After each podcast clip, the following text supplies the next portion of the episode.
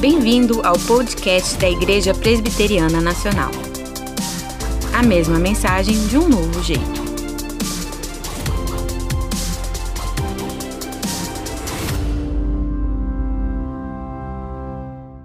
Gente, é, essa noite a gente vai dar continuidade às pregações no livro do profeta Abacuque.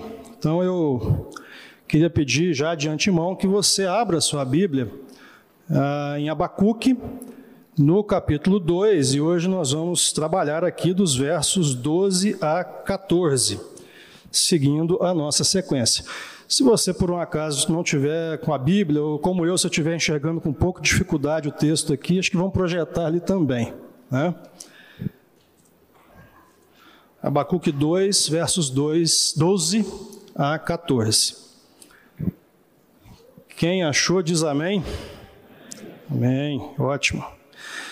Diz assim a palavra do Senhor: Ai daquele que edifica a cidade com sangue e a fundamenta com iniquidade. Não vem do Senhor dos exércitos que as nações labutem para o fogo e os povos se fadiguem em vão?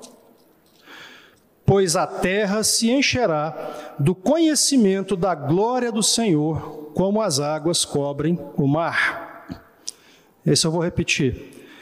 Pois a terra se encherá do conhecimento da glória do Senhor, como as águas cobrem o mar. Oremos. Santo Deus, Pai Todo-Poderoso, Senhor, nós colocamos em tuas mãos este momento, Pai, de pregação da palavra. Suplicamos, ó Pai, que o Senhor dê toda a provisão, ó Pai, aos corações que vão ouvir e capacite, ó Pai, o pregador, não porque o pregador tem alguma qualidade, porque não tem, mas o teu Espírito Santo é o Todo-Poderoso também. Te agradeço, ó Pai, e louvo por tudo isso em nome do Senhor Jesus. Amém.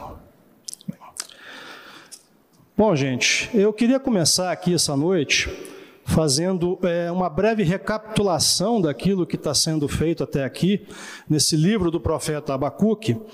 E o profeta Abacuque é um profeta um pouco diferente dos demais que a gente vê, porque o profeta Abacuque, na verdade, no seu livro, ele meio que dialoga com Deus. Ele lança algumas súplicas e algumas até mesmo reclamações diante de Deus a respeito do povo de Judá, que é um povo injusto, é um povo ímpio. E ele pergunta: Senhor, como é que pode o justo estar sendo massacrado pelo injusto aqui na minha nação, na nação de Judá? Abacuque está falando isso mais ou menos, mais ou menos no ano 608 antes de Cristo, mais ou menos. E é um momento muito singular, porque é o um momento em que o último rei, temente a Deus, de Judá e também de Israel, havia falecido, que era o rei Josias. Momento singular da história da nação. O último rei justo havia falecido. E ele então faz essa, esse questionamento diante de Deus, e Deus responde para ele logo em seguida: Abacuque, fica tranquilo, porque eu vou mandar os caldeus para disciplinar o povo de Judá. Eu vou mandar os caldeus para disciplinar o meu povo. E Abacuque então fica perplexo, porque ele imagina, mas como pode o Senhor mandar para nos disciplinar uma nação que é pior do que nós, que é mais ímpia do que nós, a saber os caldeus, a saber a Babilônia? E então Abacuque faz esse novo questionamento e Deus coloca algumas informações a mais para ele, que são os cinco ais aqui do capítulo 2. E ele diz o seguinte: Olha, não se preocupe, porque eu também vou punir os babilônios pela sua impiedade no futuro. E aqui então ele coloca diante de nós os cinco ais do capítulo 2. Os dois primeiros ais, o reverendo Marco Antônio nos trouxe a palavra na semana retrasada, e hoje nós estamos vendo aqui esse terceiro ai. Né? Ai daquele que edifica a cidade com sangue e a fundamenta com iniquidade. Pois bem, eu, bom, eu, eu queria fazer um, uma partezinha aqui na palavra agora, e eu, eu vinha meditando nessa passagem ao longo das últimas três semanas praticamente, né, nos últimos 20 dias, talvez.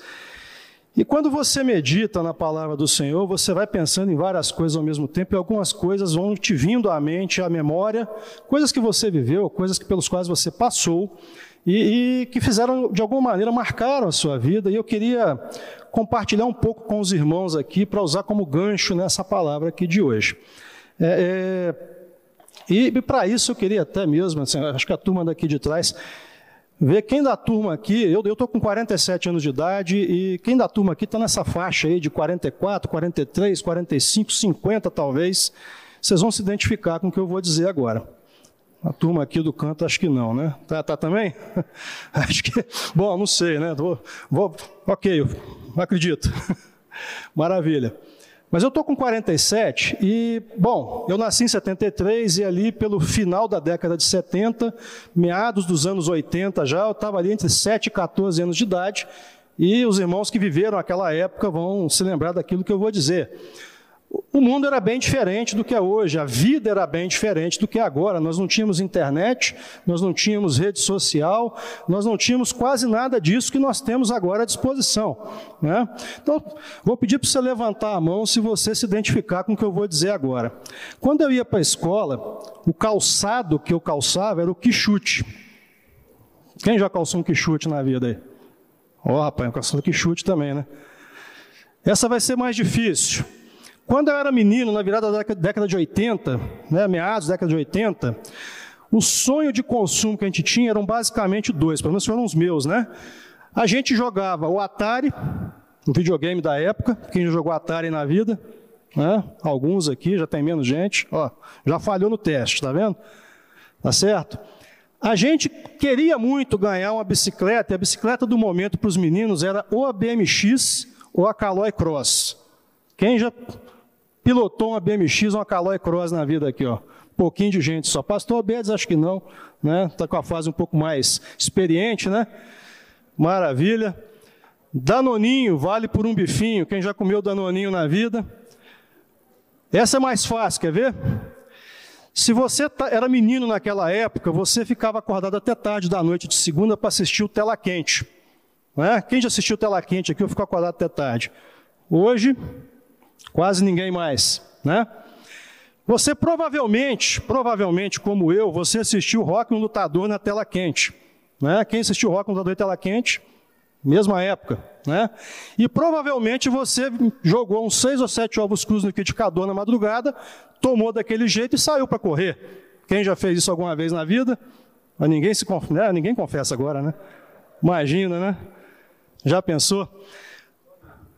Ó, é, tá vendo aí, ó. Mas olha, o que que me puxou o gancho para falar isso tudo aqui para vocês? Naquela época a gente jogava bola na rua.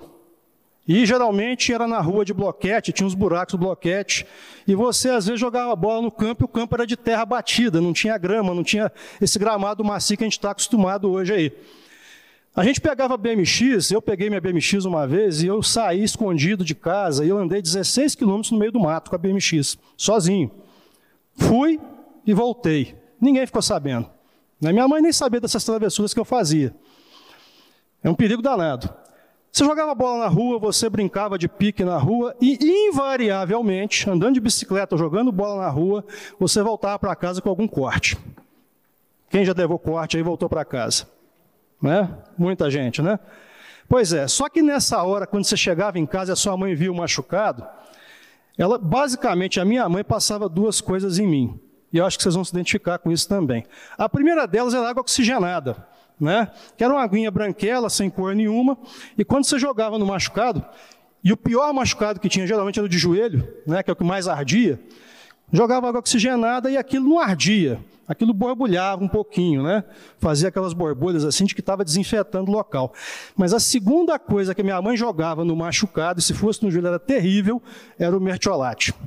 Quem já levou mertiolate da mãe na infância aí, levanta a mão.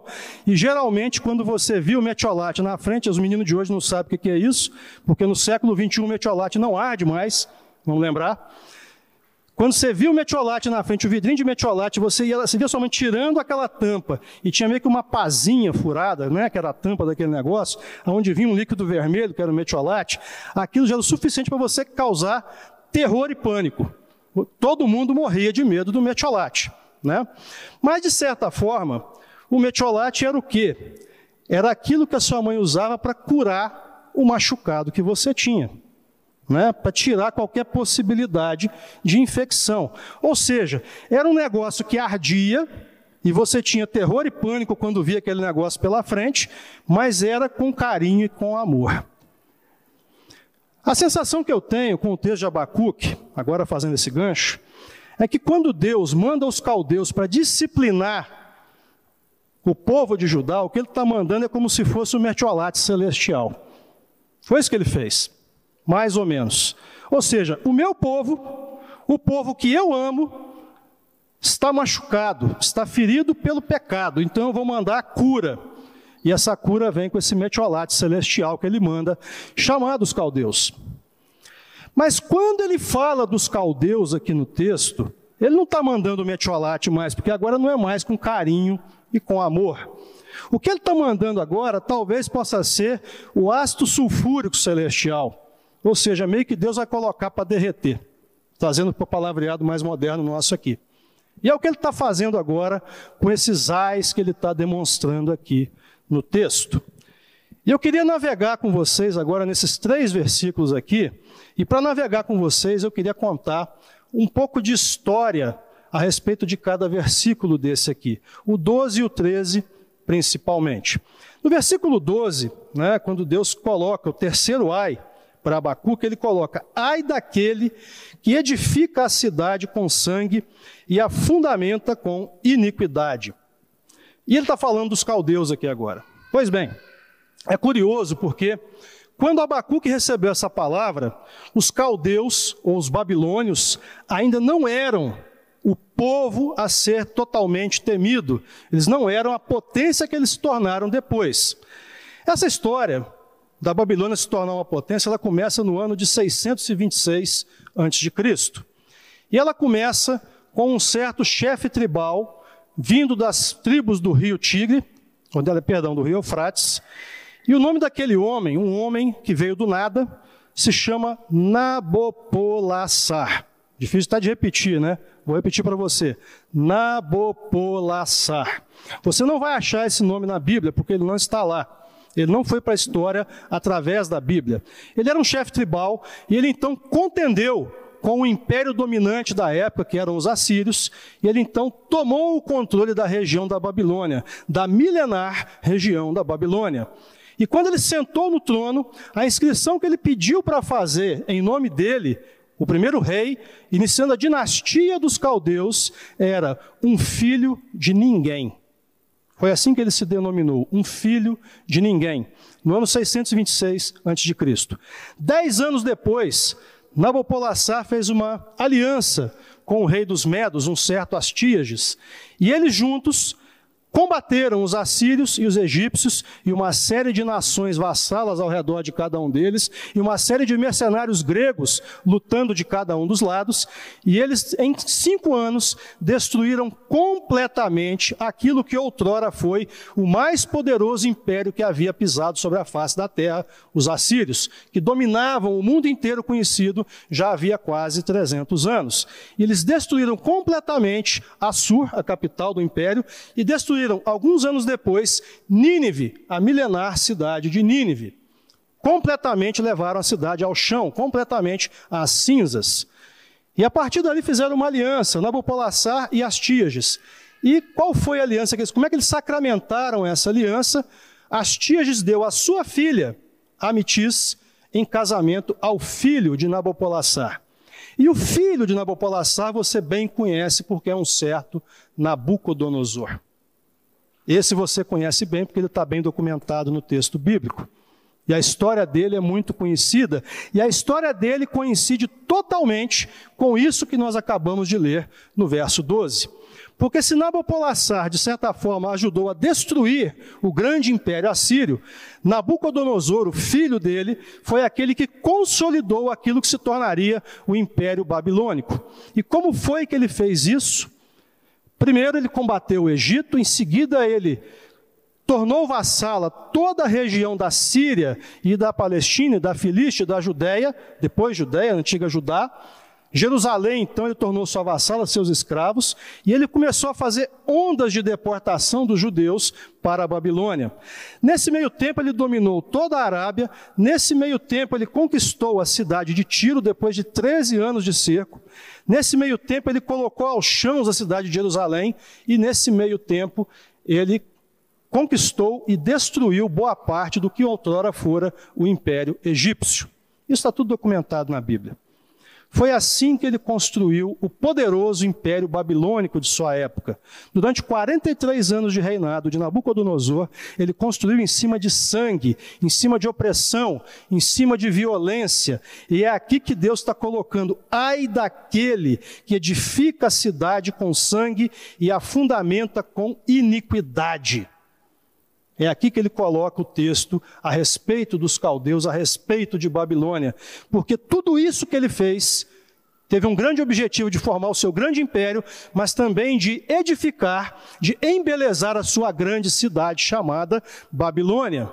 Nessa mesma época, Nabucodonosor ergueu talvez uma, uma, das maiores obras do mundo antigo, uma das sete maravilhas do mundo antigo, chamado os Jardins Suspensos da Babilônia.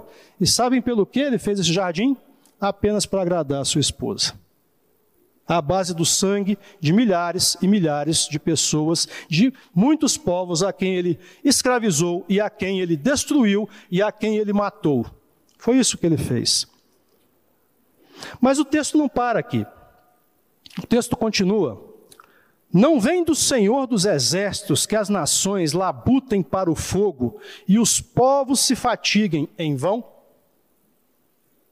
Ou seja, por mais poderoso que Nabucodonosor fosse, por mais poderoso que fosse o império babilônico, o que Deus está falando é que eles labutam para o fogo, ou seja, eles labutam para a destruição.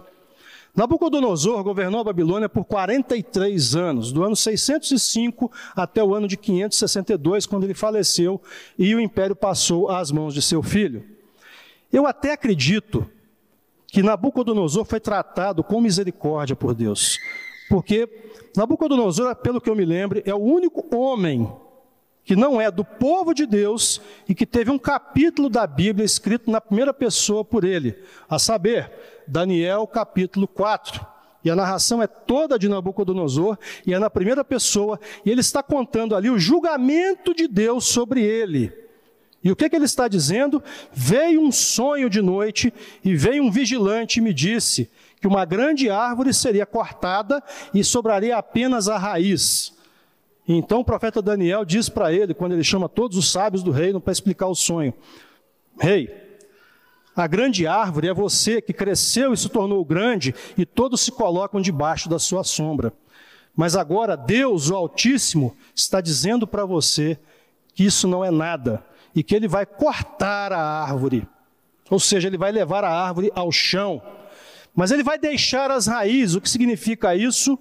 É que você vai ser disciplinado por Deus, mas ele vai te permitir viver e ver o resultado desta disciplina. Um ano depois, Nabucodonosor passeava no seu palácio e ele olhava as maravilhas que era a cidade, as edificações que ele construiu, o jardim suspenso que ele construiu e colocou da seguinte forma no texto bíblico: Olha que maravilha que foi construído pelas minhas mãos e para a minha glória. Na mesma hora, diz a palavra de Deus, um anjo vem do céu e diz: Chegou a hora de você ser julgado, e ele então se torna como se fosse um animal, e ele passa sete tempos vivendo ao relento como se fosse um animal, até que cresceram seus cabelos, sua barba, suas unhas se tornaram como unhas de animal. Passados sete tempos, então, Nabucodonosor olha para o céu e ele diz: O Senhor permitiu que eu tivesse novamente entendimento. E agora eu sei que o Senhor é o Todo-Poderoso. Ele coloca reis, ele tira reis do jeito que ele quer. A sua vontade é soberana. E agora eu louvo, eu exalto e eu glorifico ao Senhor Altíssimo, Rei dos céus. Eu tenho a sensação de que isso são palavras de um homem convertido, mas eu não posso ter certeza. Eu acho que Deus teve misericórdia dele.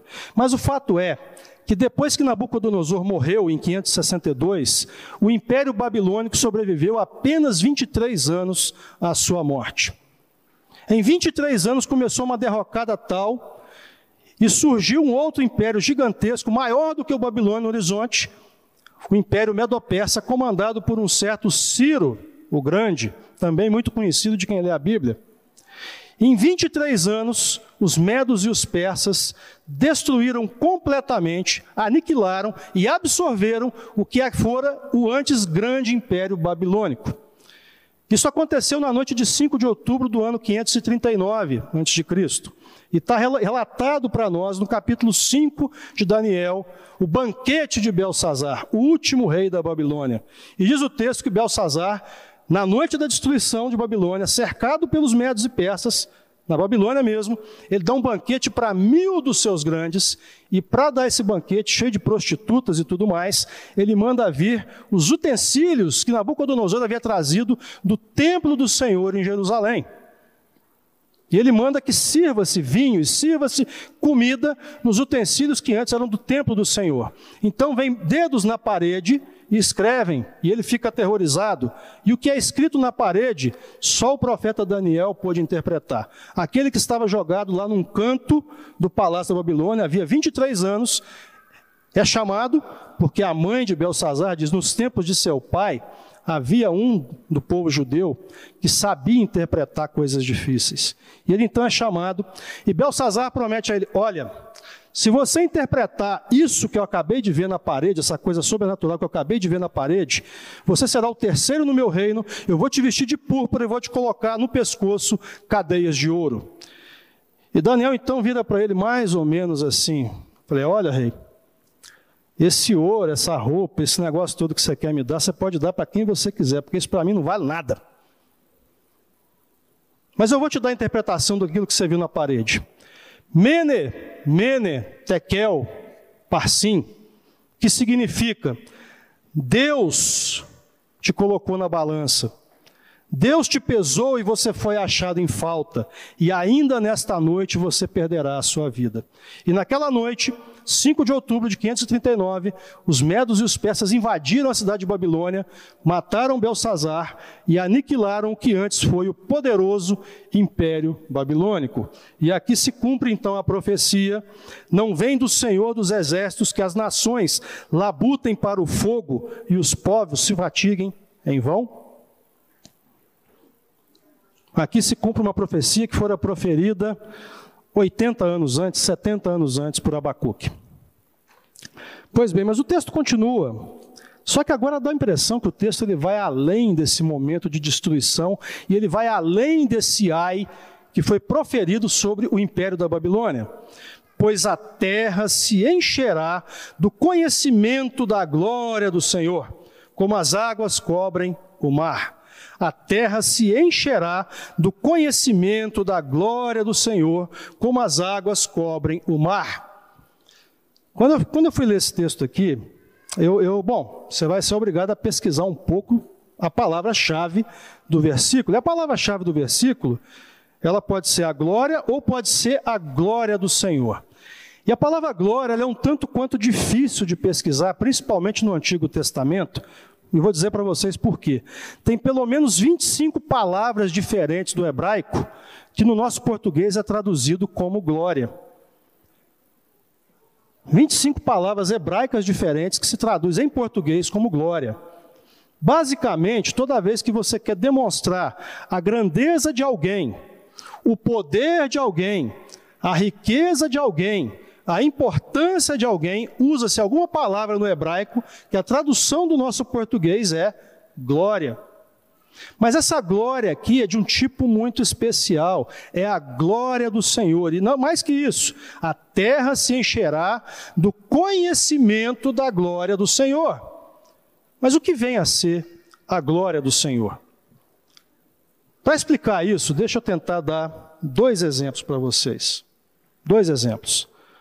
Os dois relacionados ao Senhor Jesus Cristo. O primeiro deles está em João, no capítulo 1, no verso 14, quando João declara de maneira magistral, de maneira belíssima: E o Verbo se fez carne e habitou entre nós, cheio de graça e de verdade, e nós vimos a sua glória.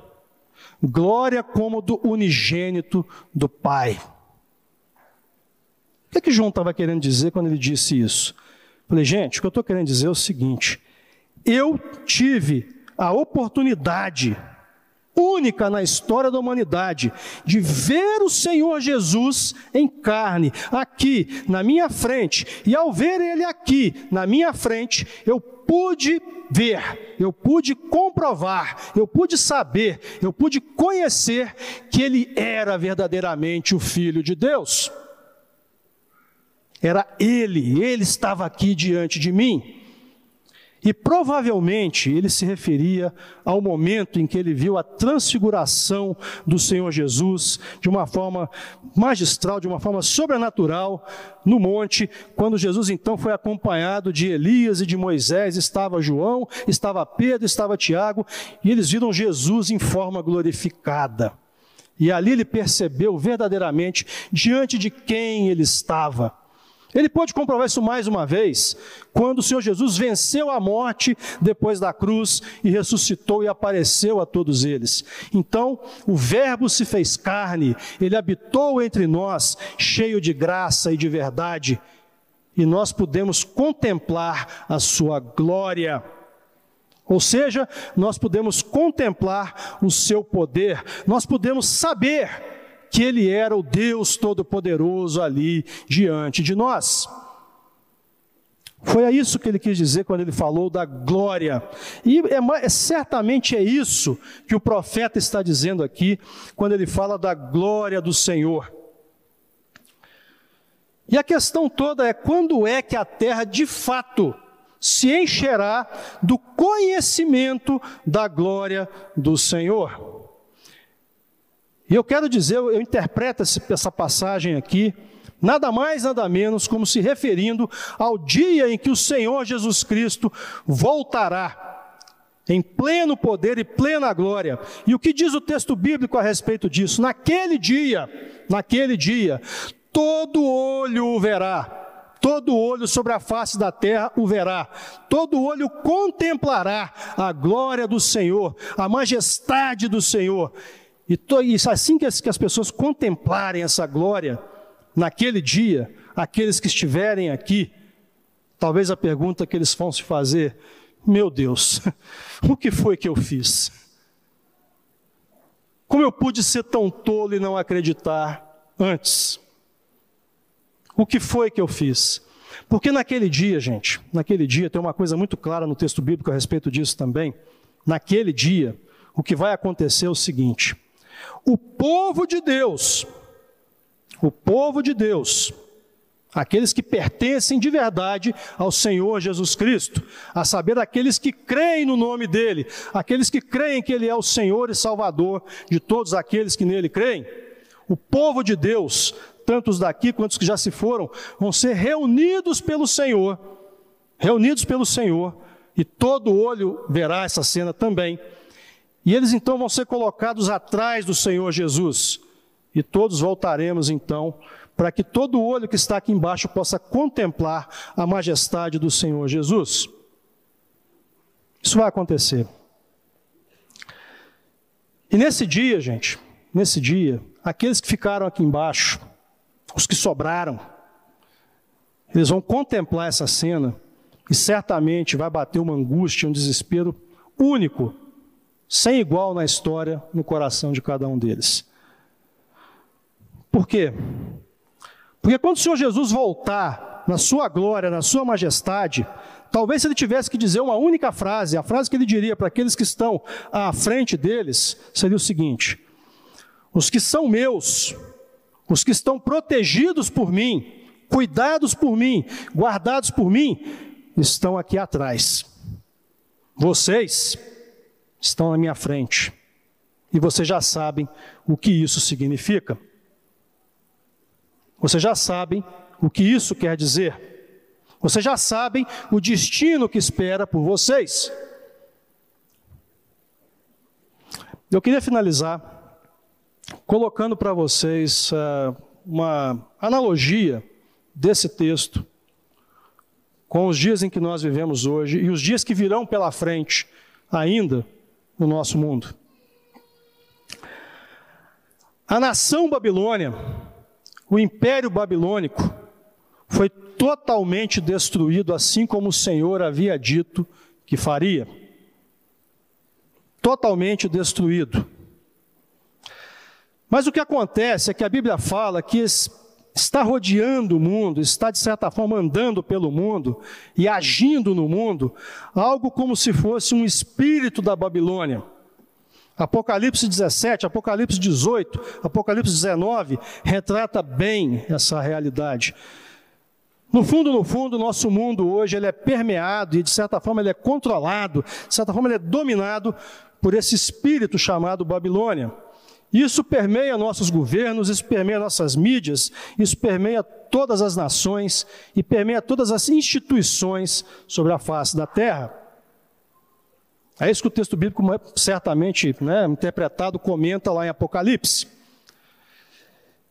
E nós, nós, de certa forma, nós, todos nós, sem exceção, moramos em Babilônia. Nós vivemos em Babilônia. Nós estamos empregados pela Babilônia. Nós consumimos Babilônia.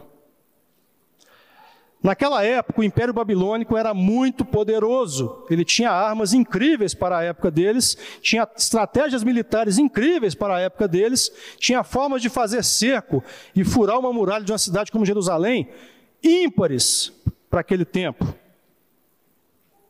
Era a máquina de guerra perfeita do seu tempo. Pois bem, o Império Babilônico de hoje tem armas muito mais poderosas. Eu quero dizer para vocês que o Império Babilônico atual, a saber, todo este mundo que nos rodeia, tem armas de destruição em massa.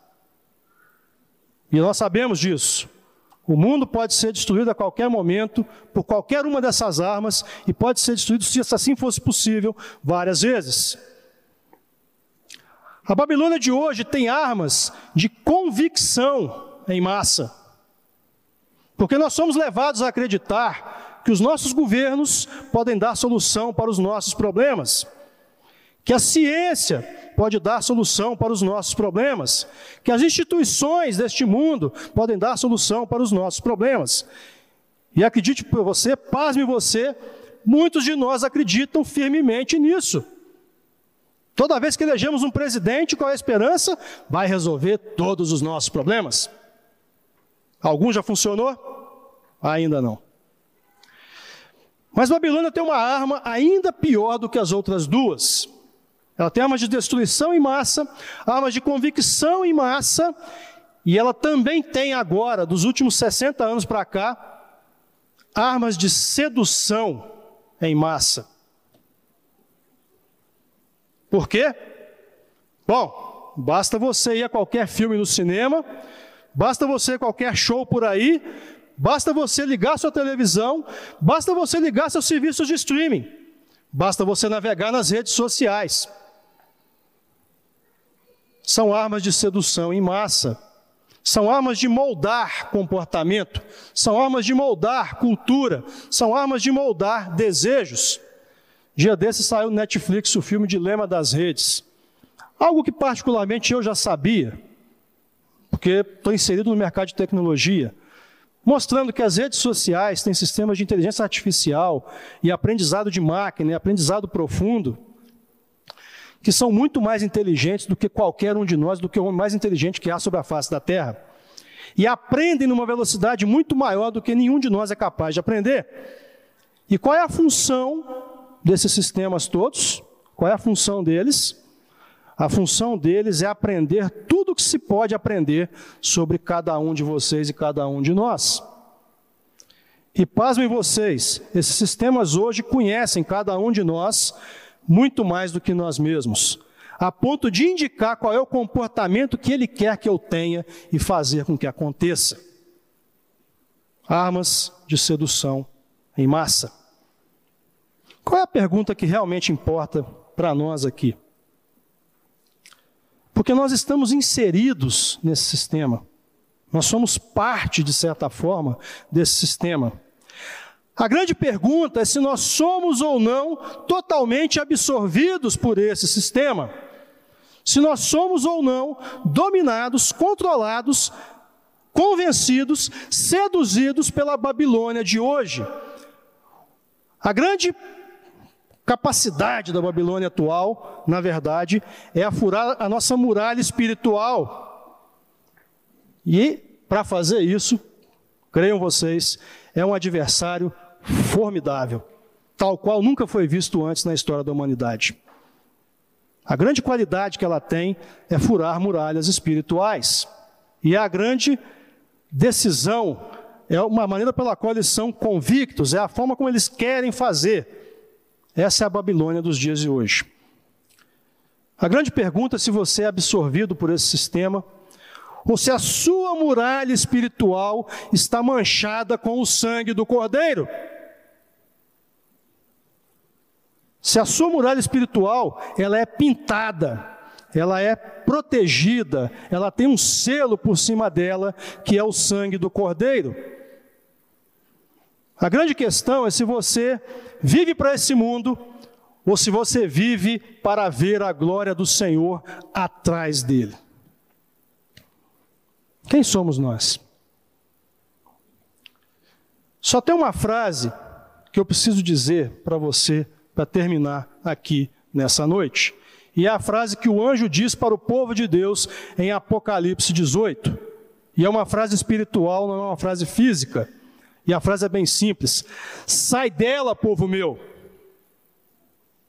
Sai dela, povo meu, para não ser achado como cúmplice dos seus pecados e não ser pego no julgamento que ela vai sofrer.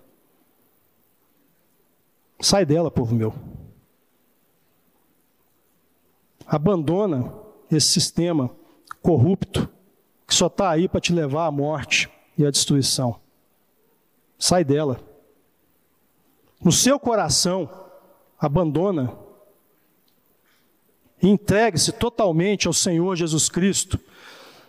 Se essa palavra serviu de alguma coisa para você nessa noite, se você se identificou com alguma coisa dessa palavra, eu quero te fazer um convite nesta noite à reflexão. Eu quero te fazer um convite ao arrependimento. Eu quero te fazer um convite ao quebrantamento de coração e à entrega total ao Senhor Jesus Cristo. Sai dela, povo meu, e abraça a salvação prometida pelo Senhor. Amém? Que Deus abençoe a todos esta noite. Este podcast foi produzido por Missão Digital. A mesma mensagem de um novo jeito.